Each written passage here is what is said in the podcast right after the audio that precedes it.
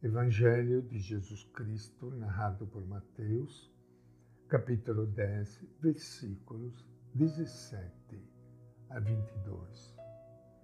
Naquele tempo disse Jesus: Cuidado com as pessoas, porque elas entregarão vocês aos tribunais e os açoitarão em suas sinagogas.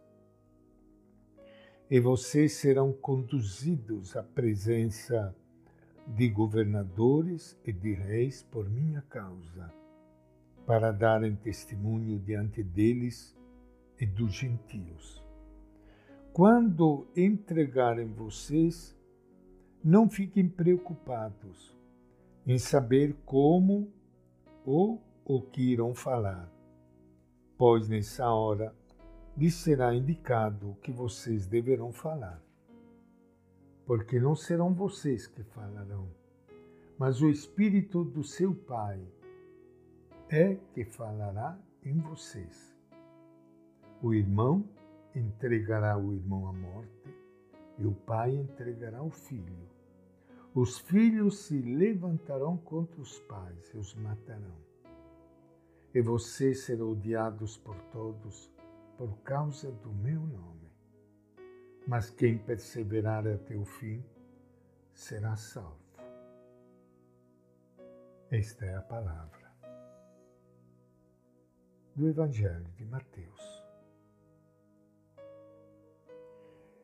Iniciando hoje o nosso encontro com o Evangelho de Jesus, Quero saudar e cumprimentar a todos vocês, amigos ouvintes. Espero que vocês tenham passado bem o Natal. Continuando agora a nossa vida, iluminados ainda mais pela luz de Jesus, o Filho de Deus, que nasce em Belém para ser nosso companheiro de aventura na história da nossa vida. Ele que nos disse que a nossa vida não será fácil, como vocês acabaram de ouvir pelo Evangelho de Mateus que acabamos de ler hoje. Por isso que a liturgia da nossa igreja celebra hoje o martírio de Santo Estevão, o primeiro mártir da nossa igreja. A primeira pessoa que derramou seu sangue pela sua fidelidade a Jesus de Nazaré. E quantos milhares que foram mortos e deram a sua vida porque acreditaram e lutaram por este projeto. O projeto do menino de Belém, o grande sonho que ele trouxe do Pai de um mundo justo, irmão, fraterno para todos, sem ninguém sendo excluído, maltratado e morto. Um dos sete diáconos instituídos já no livro dos Atos dos Apóstolos, como lemos aí, Estevão, o primeiro mártir, como eu disse, da nossa igreja, não limitou seu diaconato às obras de caridade. Assumiu também a pregação do Evangelho Além de primeiro diácono e defensor da fé, Estevão também foi o primeiro mártir da igreja. Repleto de graça e poder, Estevão realizava grandes prodígios, sinais entre o povo. Seu testemunho de vida e sua incondicional fidelidade a Jesus até morrer certamente provocaram uma conversão de grande número de pessoas, entre elas a do jovem Paulo de Tarso, que se tornou mais tarde o apóstolo Paulo.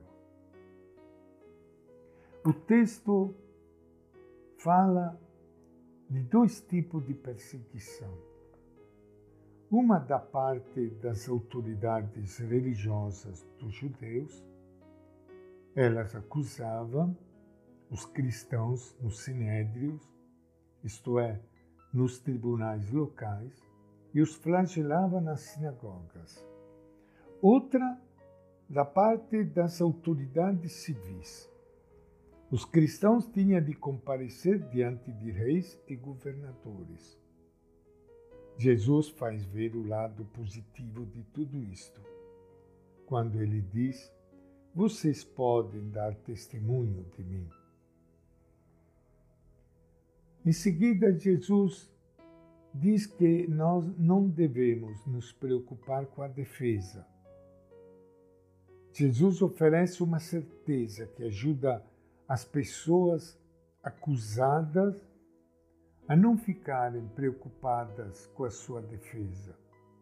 Não devem preocupar-se com o que falar diante do juiz, pois o Espírito Santo lhes será dado e falará por elas. A dificuldade que causava maior sofrimento era a divisão nas famílias. nas primeiras comunidades cristãs que sofriam por causa da sua fidelidade a Jesus.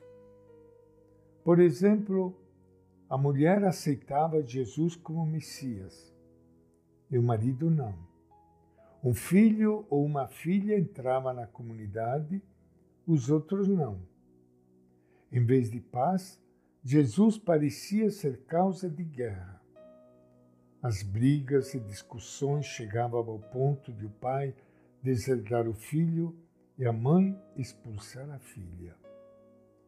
Briga de morte dentro das famílias por causa do nome de Jesus.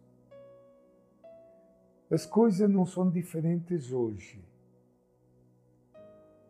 Todos nós sabemos que quem assume a causa de Jesus, que é a causa do povo, a causa dos pobres, a causa da justiça, e luta para que isso possa acontecer, já que no nosso Brasil ele é perseguido, maltratado até dentro da própria igreja. Exatamente como acontecia com as primeiras comunidades cristãs. E Jesus, que veio aqui, no meio de nós, ele foi franco, foi claro com os seus seguidores. Ele mesmo disse: quem, quiser segui-lo, terá que enfrentar a cruz e a perseguição da mesma forma que ele teve que enfrentar. E esta é a nossa reflexão de hoje do Evangelho de Mateus.